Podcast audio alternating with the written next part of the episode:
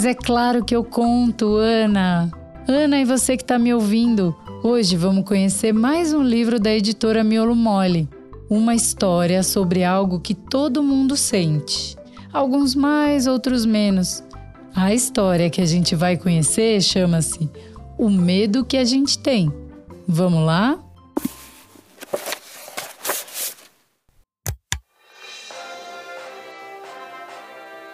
Outro dia, ouvi a minha mãe dizer que ficou com medo das notícias da TV. Imaginei notícias sobre algum monstro, fantasma ou lesma gigante e tremi de medo também.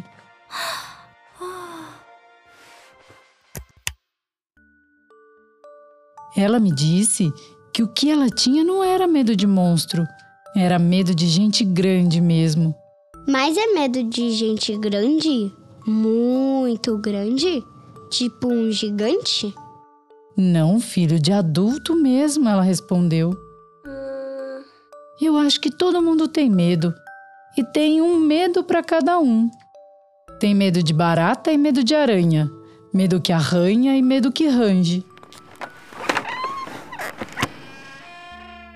Tem medo miudinho que a gente chama de susto.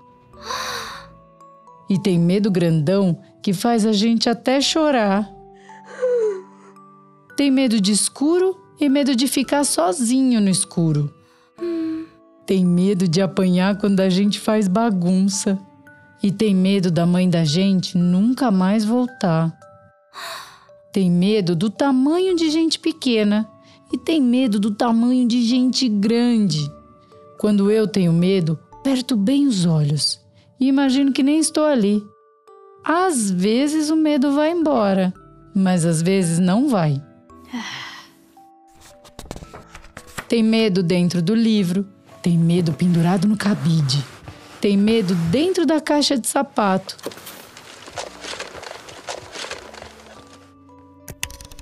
Tem medo dentro do rádio. Tem medo que mora dentro da casa da gente. Tem medo que fica só no banheiro da escola. Tem aquele medo que dá até dor de barriga. Medo de injeção e de dentista todo mundo tem. Criança tem um monte de medo, mas quando a gente cresce, o medo cresce também. Eu tenho medo de bicho molenga, de cachorro grande, de fantasma, de piscina funda, de gato pirado, de chuva de gelo e trovoada. Tenho medo de que meu melhor amigo se mude do bairro, que minha avó esqueça a receita do bolo de chocolate. Tenho medo de dia e às vezes tenho medo de noite. Eu também tenho uma porção de medinhos bobocas, mas aí guardo o segredo sozinho e não conto para ninguém. E você? Que medo você tem?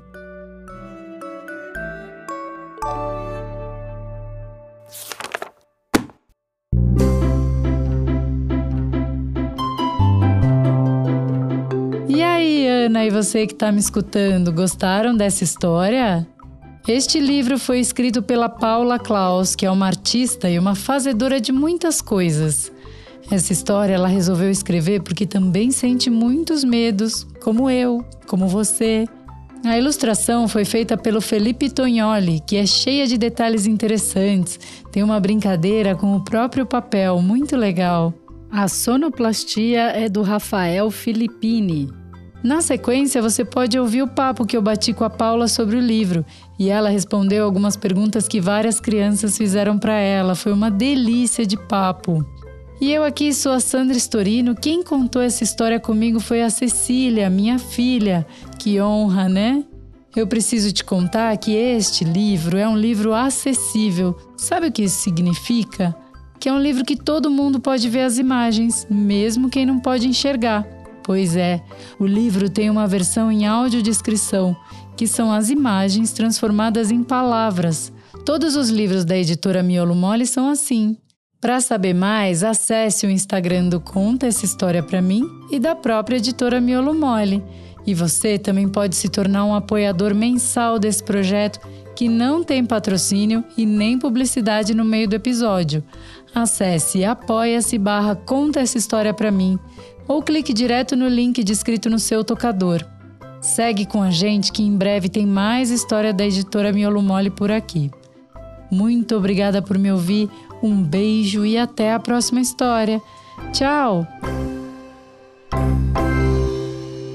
A gravação deste episódio foi realizada por meio do edital de ocupação do estúdio da Biblioteca Parque Vila Lobos, promovido pela Biblion, a biblioteca digital gratuita de São Paulo, sob a gestão da SP Leituras, para a Secretaria da Cultura, Economia e Indústria Criativas do Estado de São Paulo.